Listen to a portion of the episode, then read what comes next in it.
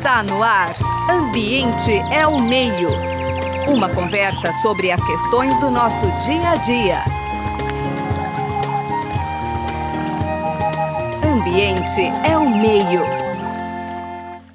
Olá, ouvintes, boa tarde a todos. Hoje o programa Ambiente ao Meio tem o prazer de receber a bióloga que fez um trabalho na EACHA, ela vai explicar para a gente, né? A Rafaela Martins de Carvalho.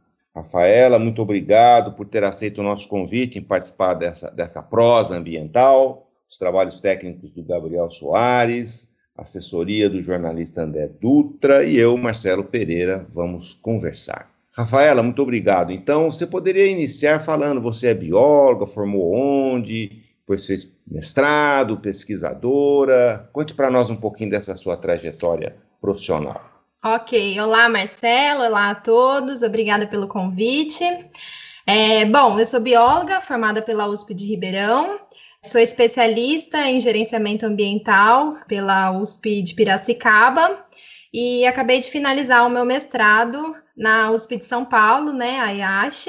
É, acabei de finalizar agora, agora também sou mestra.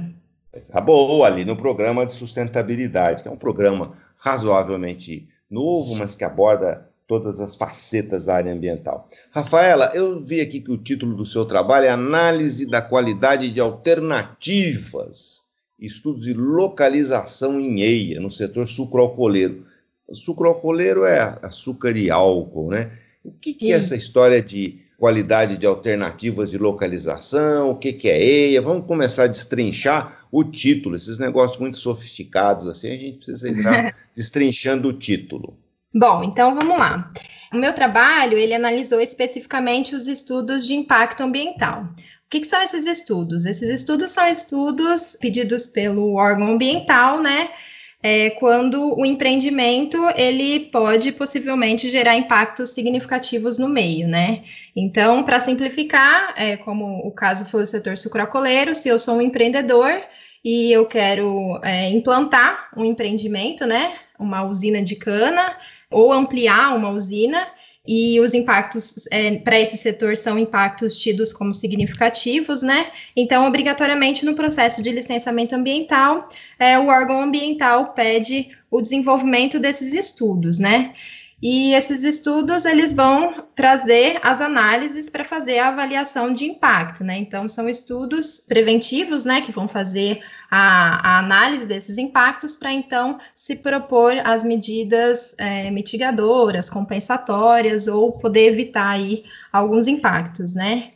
É, e esses estudos são estudos bem complexos, né, amplos, e, e, a etapa das alternativas é a etapa das, das alternativas de localização, especificamente, é a etapa que vai trazer a discussão do porquê esse empreendimento ele está sendo é, desenvolvido nesse local e não naquele, né? Especificamente, quais são as condições desse local e aí ele traz a elaboração dessas alternativas, as, as, comparações das possíveis alternativas de localização e como foram feitos esses estudos é, de localização para que se elegesse a melhor localidade para aquele empreendimento, né? Sempre levando em conta a tipologia e localização, o tipo de empreendimento e os possíveis impactos que ele vai trazer e locali as localizações escolhidas previamente, né, para se analisar ali a viabilidade desses locais para o desenvolvimento do empreendimento. Rafaela, se eu estou entendendo, você está mencionando assim, quer dizer, então essa, essa tipologia, localização, o tipo da atividade e o local. Quer dizer, como as atividades são muitas, mas os locais também são muitos, eu preciso fazer um, um casamento, achar um local adequado para aquela alternativa, para aquele tipo de atividade. No caso que você estudou, são usinas de açúcar e álcool, né? E também a parte agrícola, se eu entendo, quer dizer, uma agroindústria tem a parte da indústria, que é do processamento, mas também tem a parte agrícola. É, tem esse contemplar ambas as partes, é isso mesmo? Exatamente. Esses estudos, eles, é, essas alternativas de localização, elas contemplam ou deveriam contemplar, né, tanto a parte industrial, onde ocorre o processo industrial, quanto todos os grandes alqueires aí que estariam as plantações de cana, né, a plantação agrícola. É, e são muitos os empreendimentos, Rafaela, desse sucro alcooleiro, muitas uh, novas implantações, muitas expansões que ocorrem? É, então. Nós, estamos é, falando do estado de São Paulo, né? Estado Só. de São Paulo, exatamente. Okay. É, aqui no estado de São Paulo, é, de 2005 para cá, né, que foi o, o, tempo aí estudado, o setor sucroalcooleiro foi o setor que mais apresentou EIAs, né, estudo de impacto ambiental. De 2005 até agora foram 95 estudos e principalmente estudos de ampliação, né? Então são empreendimentos que já existiam e que estão passando por algum tipo de ampliação. Muito bem. E como é que você, em linhas gerais, claro, como é que você desenvolveu esse estudo? Como é que você fez esse estudo de localização das alternativas, na verdade, de localização, né? Como é que você fez isso? Conta para gente um pouquinho sobre essa metodologia. Bom, então, para analisar a qualidade dessas alternativas, é, eu utilizei uma metodologia que é muito utilizada para análise de qualidade de documento, né? A gente chama de lista de verificação. A lista de verificação ela é uma compilação de diversos critérios, né, tidos como propícios para o desenvolvimento daquele documento, né? Então, eu analisei algumas bibliografias, dos órgãos ambientais, né, as diretrizes e as próprias legislações nacionais, estaduais e também sempre buscando, né, é, aí bibliografias e legislações internacionais. E a partir dessas instruções, né, de boas práticas, eu compilei numa lista de verificação, e aí eu consegui compilar 28 perguntas, e eu peguei essas 28 perguntas e apliquei na minha amostra, né? A minha amostra foi, é, ela foi tida como 47 estudos de impacto ambiental. E para aplicar essas 28 questões, eu utilizei o que a gente chama de escala de conceitos, né? É uma metodologia de proposta por Lee Cole, né? Ela é também chamada de escala de A a F. Então, é, eu pego essa questão, aplico no estudo e aí eu dou uma nota para o estudo né, um conceito para o estudo, de A a F, onde A seria a melhor, o melhor conceito, né? Se realmente é, todos os aspectos foram abordados naquele estudo. Então, aquele estudo recebe a melhor nota. B já seria uma nota com algumas omissões, C e D aí uma nota intermediária, e o estudo já teria uma resposta mais insatisfatória, né, para aquela pergunta, e F seria a ausência daqueles aspectos naquele estudo, né? Interessante, quer dizer, então você tem uma ampla gama de possibilidades de, de, de avaliar essa localização em um, em um universo, um conjunto grande ah, desse universo de 90, metade, mais da metade foi analisado, ou seja, um universo bastante grande. Muito bem, Rafaela, me conte uma coisa, como é que você, a partir desses estudos, sistematizou isso tudo? Existe algo no setor sucroalcooleiro que possa ter uma, um, um, ser um norteador, um zoneamento anterior a isso tudo? Você também chegou a contemplar isso no trabalho? Para esse estudo, eu escolhi o setor sucroalcooleiro, né, por ser um setor muito importante no Brasil, né, e, e, principalmente aqui no estado de São Paulo, né, o maior produtor de, de açúcar e álcool e também pelo fato de já existir um zoneamento ambiental aqui para o estado, né, proposto aqui para o estado. É, o zoneamento ambiental ele é um instrumento de planejamento é, do uso do solo, né?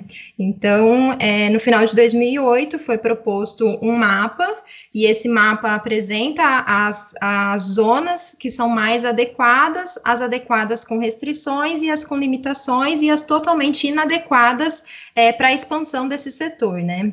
E esse instrumento ele foi atrelado ao instrumento de licenciamento ambiental então, para o processo de licenciamento ambiental, para todo estudo de impacto ambiental, obrigatoriamente precisa utilizar esse zoneamento a nível estadual, né? Então, aqui para o estado de São Paulo já existe, para esse setor especificamente, o zoneamento, e também, é, além desse instrumento indicativo, existe a legislação é, que propõe o uso desse instrumento, né? É, então, também temos um instrumento normativo aí é, vinculando é, a utilização desse instrumento nos processos de licenciamento ambiental e a forma, a proibição, né, de, de não é, aceitar a, os processos de licenciamento ambiental em áreas inadequadas para a implantação desses empreendimentos, nos locais de implantação. Poxa, peraí, que boa ideia, hein? Quer dizer, então, a existência de um zoneamento agroambiental, pelo que você comentou, já direciona bastante, já dá uma base é, bastante boa, sólida até, da localização desses empreendimentos. Espera aí, Rafaela, quer dizer então que a existência desse zoneamento, de alguma maneira, eu poderia até mesmo simplificar um pouco. Seria uma maneira de simplificar um licenciamento, você adotar um zoneamento afastando a possibilidade desses empreendimentos estarem em áreas inadequadas. Posso entender assim? Ou estou viajando demais? Isso. Bom, analisando né, essas questões, essas 28 questões, eu realmente pensei muito nisso, né? O quão os EIAs eles ficariam sobrecarregados, né? Se realmente eles tivessem que olhar localidade por localidade, né? Numa macro-região aí, fazendo esses estudos específicos de localidade. Então, você tendo é, um zoneamento, você já tem um instrumento aí de planejamento do uso do solo, né? Então você já pode ter uma noção é, a nível estadual, né? De onde estariam ali é, as melhores localidades para implementação desses empreendimentos, né? Então você já teria um primeiro, um primeiro estudo, né? Um estudo numa, numa escala maior. Porém, o que a gente percebe analisando esses EIAs é que existem dois pontos aí, né?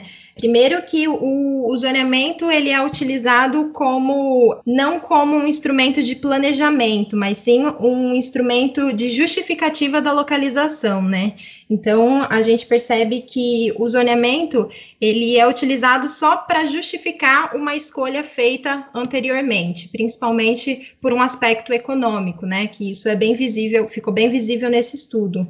Então, é, o zoneamento, é, o que apresentou esse estudo, é que ele deixa, às vezes, de ser a utilização dele, né, como um instrumento de planejamento, e sim apenas como um instrumento para justificativa daquele local. E alguns estudos também trazem é, os problemas feitos do desenvolvimento desse zoneamento, né? Então, alguns estudos trazem as escalas, a incompatibilidade de escala, é, a falta de participação popular e alguns outros problemas. Então, é, esse instrumento, apesar da sua importância, ele também precisa de uma ampla revisão, né? Por já ter alguns aspectos é, duvidosos e também por ser um instrumento aí que já tem 10 anos, né? Então, realmente ele precisaria de uma revisão para que de fato ele fosse implantado talvez de uma forma mais adequada, né? Mas ele se torna um instrumento muito importante de planejamento do uso do solo, né? Que com certeza traz aí é, muitas vantagens no processo de licenciamento ambiental. Vamos falar disso já já. Rafaela, eu quero apenas lembrar nossos ouvintes que nós estamos conversando com a bióloga Rafaela Martins de Carvalho, um trabalho de pesquisa que ela desenvolveu recentemente, terminou, o um estudo de alternativas do setor sucroalcooleiro, açúcar e álcool, cana-de-açúcar, é, da localização desse setor. Né? É, lembrando também aos nossos ouvintes, claro, nós somos um sistema, na época da coronavírus, da Covid-19, e com isso todo o nosso programa é feito de maneira remota. E com isso podem ocorrer alguns problemas na gravação. O nosso Super Gabriel consegue muitas adequações, mas não todas. Mas o que eu quero lembrar aos ouvintes é que certamente o conteúdo dessa entrevista, especificamente com a Rafaela, de alguma maneira, certamente compensa esses problemas de gravação. Rafaela, vamos continuar aqui. Eu fiquei muito curioso sobre a sua última colocação, dizendo que esse, esse especificamente o zoneamento, né, que você tão bem falou, da existência dele, da possibilidade dele ser uma abreviação de alguns caminhos, e disse que ele precisa de algumas adequações e em relação à escala, inclusive. Você pode explicar um pouquinho melhor isso para a gente? O que a gente, é, olhando a literatura, né, a literatura traz que a escala, né, a nível estadual, ela não seria uma escala compatível a nível local. Então, obrigatoriamente, os estudos a nível local, eles teriam que acontecer, né, e isso é apresentado em alguns estudos de impacto ambiental, é, que eles trazem é, a justificativa dessa incompatibilidade, né? Então, é, os estudos, é, eles precisam é, ser elaborados a nível local, Porém, o zoneamento ele traz essa ideia a nível estadual, né? De planejamento a nível estadual. Ou seja, se eu estou entendendo, o resultado do zoneamento ele acaba sendo muito difuso para ser aplicado na área do local, do município. E você está dizendo que deveria ter uma transposição de escala desse macro para o micro, é isso? Isso.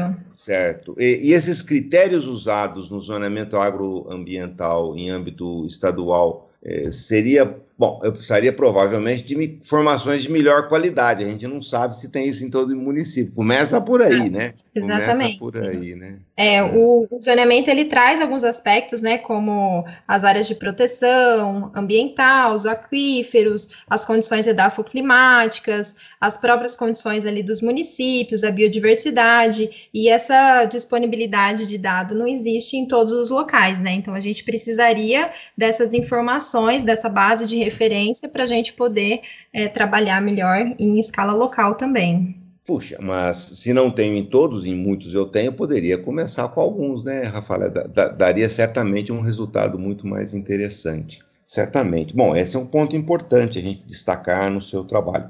Uh, em relação, anteriormente, você havia mencionado que esse, que esse zoneamento agroambiental ele traz uh, viabilidade máxima, mais ou menos viável e uma parte de inviável. Pois bem, mesmo tendo uma escala assim não tão adequada em âmbito local, você está dizendo assim, eu quero entender que essa pesquisa eh, mostra que quando essa atividade está nesse local impróprio, não tem é, é negado a, a, o licenciamento ou existe plantio mesmo no, ina, no inadequado? Como é que se que conclusão que você chegou dos seus resultados assim?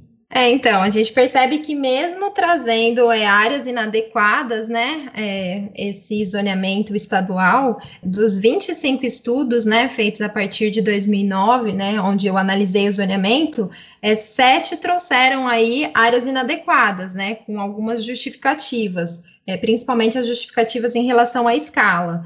Mas sim, mesmo tendo a legislação que não serão, é, não serão aceitos pedidos de licenciamento ambiental em áreas inadequadas, os estudos eles trazem alguma porcentagem de áreas inadequadas baseada nesse zoneamento. Nossa, isso é um pouco decepcionante, né? Porque imaginar que a área apontada como inadequada ainda assim é aprovado, né? Bom, mas enfim, eu acho que é parte de um processo também. Desses é, resultados. Além pois disso, não? também é, olhando, né, eles trazem é, aonde já estão as usinas, né? Porque muitos desses estudos são estudos de ampliação e a gente observa que muitas dessas usinas já estão em áreas inadequadas, né? E a legislação traz que não serão aceitos pedidos de renovação de licença em áreas inadequadas, né? E, e, a gente já percebe que essas usinas que estão pedindo aí, é, que são empreendimentos para ampliar, né, os que já existem, é, grande parte dessas usinas já tem áreas inadequadas ali na sua delimitação, né? Muito bem. De, das principais conclusões que você chega, de, melhor dizendo, dos principais resultados que você chega dessa análise, depois a gente fala um pouco das conclusões, desses resultados, o que, que você poderia destacar, além dos que você já mencionou? De uma maneira geral, a localização dessas atividades estão de acordo com esse, esse mapa, né? Esse mapa apresentado no, no zoneamento agroambiental, não estão de acordo? Como é que as coisas estão ocorrendo, Rafaela? Bom, começando é, pela, a, pela análise de qualidade com a lista, né, a gente percebe que, na verdade, grande parte dos estudos, eles não trazem as alternativas de localização. Então, as localizações dos empreendimentos, elas são pré-determinadas, né? Então, se eu sou um empreendedor que quero implantar uma usina de cana, o que esse estudo trouxe é que, grande parte das vezes, eu já sei aonde eu quero colocar a minha usina e que eu não procuro ali, eu não faço é, um planejamento realmente de outros locais, né? É, então, é, as usinas, elas já vêm, antes de fazer o estudo da análise, né, é, dos impactos ambientais, os locais já são pré-definidos. E com isso, muitos estudos realmente se encaixam nessas áreas inadequadas. Então, é, esses estudos trazem algumas justificativas, né, algumas considerações, é, mas realmente as propostas, é, de acordo com os zoneamentos, são feitas em locais que não seriam os locais mais adequados para a implantação desse setor. Nossa. Quer dizer, então, agora, no estado de São Paulo, se você olhar o estado como um todo, né, essas cores de água, é muito adequado, mais ou menos adequado, inadequado.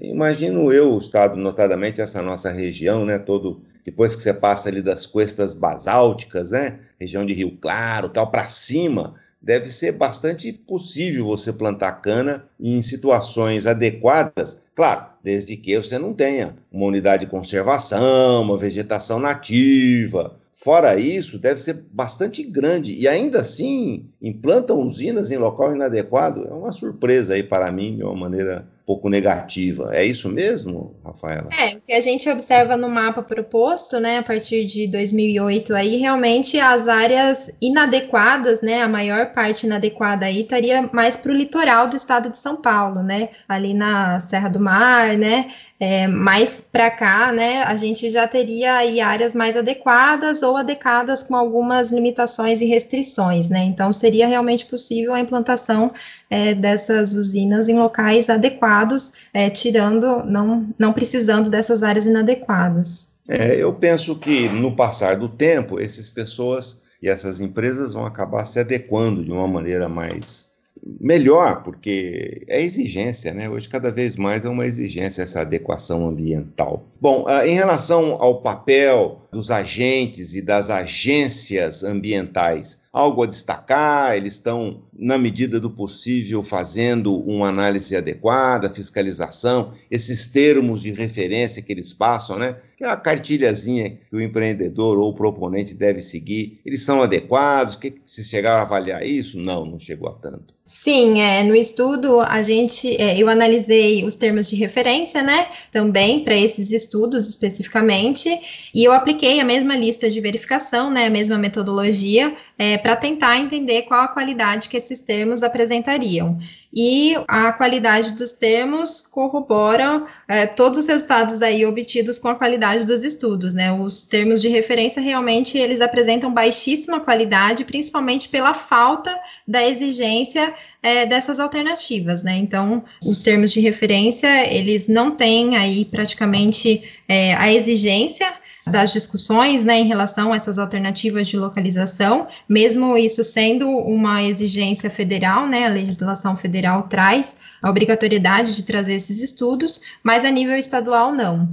É, e a partir de 2009, então, é, eles fazem a a exigência do zoneamento, né, da discussão do zoneamento, mas os resultados também trouxeram aí a baixa qualidade dessas discussões no estudo, né? Então, a gente percebe aí talvez é um, um, pouco uma falha aí, né, em relação a essas alternativas que seriam especificamente etapas do EIA que deveriam ser melhor abordadas pelo órgão ambiental também, principalmente porque a qualidade da tomada de decisão ela está diretamente relacionada à qualidade dessas proposições de alternativas, né? Bom, é, Rafaela, então eu posso entender desse trabalho todo, quer dizer, esse zoneamento agroambiental da, da cana-de-açúcar é um bom começo. Quer dizer, se você tem as informações, se o setor melhora um pouco esse processo, a Secretaria do Meio Ambiente, os agentes ambientais, as agências ambientais, por sua vez, melhoram também as exigências, as coisas. E a sociedade civil atuando, já é um bom começo. Acho que uma e o seu trabalho ainda indica que isso está num crescente a melhoria. Quer dizer, o caminho é esse. Então, é, eu devo ter essa mensagem de otimismo, assim, não, ou nem tanto.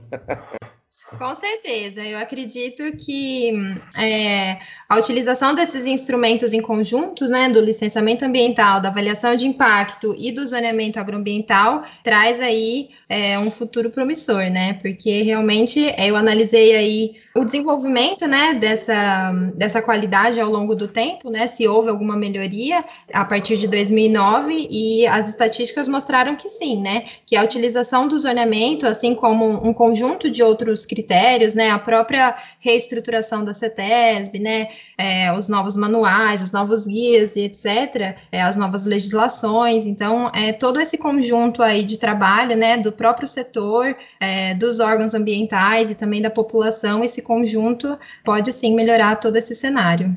Isso é uma resposta muito importante, né? Quer dizer, se já não está tão bom, mas ele pelo menos pode melhorar. Rafaela, infelizmente o nosso tempo se esgotou. Então, o programa Ambiente ao Meio de hoje conversou com a bióloga Rafaela Martins de Carvalho, uma bióloga formada aqui na nossa Filô, Faculdade de Filosofia, Ciências e Letras uh, e fez eh, mestrado, então, lá na EASH, no programa Sustentabilidade. Sim, a nossa prosa foi sobre estudos de alternativas, do setor sucroalcooleiro, alternativas de localização desses empreendimentos. O, lembrando então que o Marcelo Pereira, que sou eu, conversei com a Rafaela, os trabalhos técnicos do Gabriel Soares e uma assistência sempre importante do jornalista André Dutra. Rafaela, muito obrigado então pela sua participação desse tema tão importante, localização e meio ambiente. Muito obrigado. Eu agradeço. Muito obrigada pelo convite. Você acabou de ouvir Ambiente é o Meio. Produção e apresentação: José Marcelino e Marcelo Pereira. Música tema: Evandro Navarro. Sonoplastia: Mariovaldo Avelino. Ouça também este e outros programas em www.ribeirão.usp.br.